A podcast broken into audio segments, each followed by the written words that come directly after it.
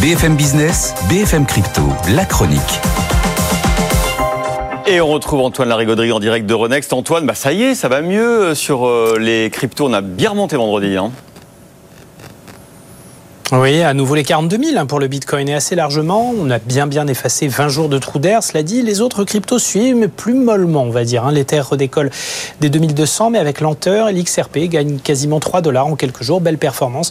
On sent que tout cela mérite d'être confirmé tout de même. Alors avec un effet de mode, hein, chaque année, euh, à chaque année, sa, crypto vedette. Euh, là, c'est Cardano en ce moment.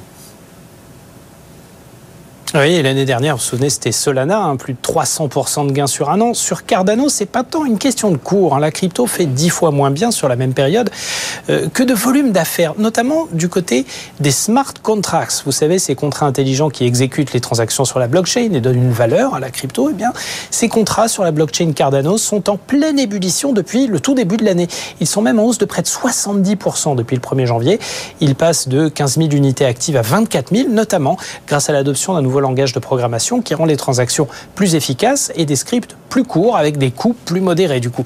Et le fondateur de la crypto, Charles Hoskinson, se veut extrêmement positif hein, du coup sur les perspectives de sa crypto cette année en y voyant même une philosophie inspirée de Voltaire. Et oui, voulant baser les principes de fonctionnement de Cardano sur une gouvernance démocratique, des institutions et une forme de constitution, carrément.